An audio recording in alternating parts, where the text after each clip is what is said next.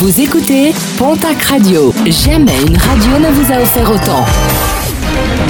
L'information locale à midi, c'est sur Pontac Radio. Bonjour Jean-Marc Courage Sénac. Très belle année 2021 et bienvenue à vous. Un sexagénaire interpellé mercredi après-midi à Pau. Ce dernier avait agressé sexuellement une jeune femme devant le cours Bosquet mardi. Ce sont les images de la vidéosurveillance qui ont permis son arrestation.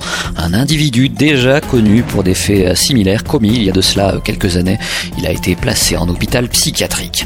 Dans les Landes, un homme a été interpellé après avoir semé la pagaille dans un EHPAD de Saint-Vincent de Tyros. L'individu souhaitait faire sortir sa grand-mère de l'établissement, ce qui lui a été refusé par le personnel présent sur place. Un refus qui a provoqué sa colère. Un policier municipal appelé à la rescousse a été blessé et plusieurs gendarmes ont été appelés pour le maîtriser.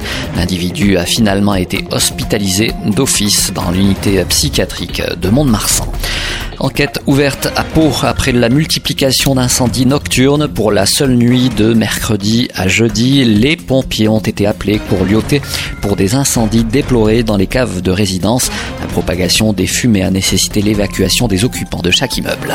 L'intervention des pompiers hier après-midi à Tarbes, rue André Fourcade, un axe momentanément fermé à la circulation pour permettre le bon déroulement de l'opération. Après le passage de la tempête Bella, une partie en tôle d'un toit récemment rénové de tomber. L'intervention de la grande échelle a été nécessaire. Il l'avait promis, de nombreux contrôles de police et de gendarmerie se sont déroulés la nuit dernière. Les autorités avaient prévenu tolérance zéro pour toutes celles et tous ceux qui souhaitaient enfreindre le couvre-feu. Le nombre total de verbalisations par département devrait être connu dans le courant de la journée.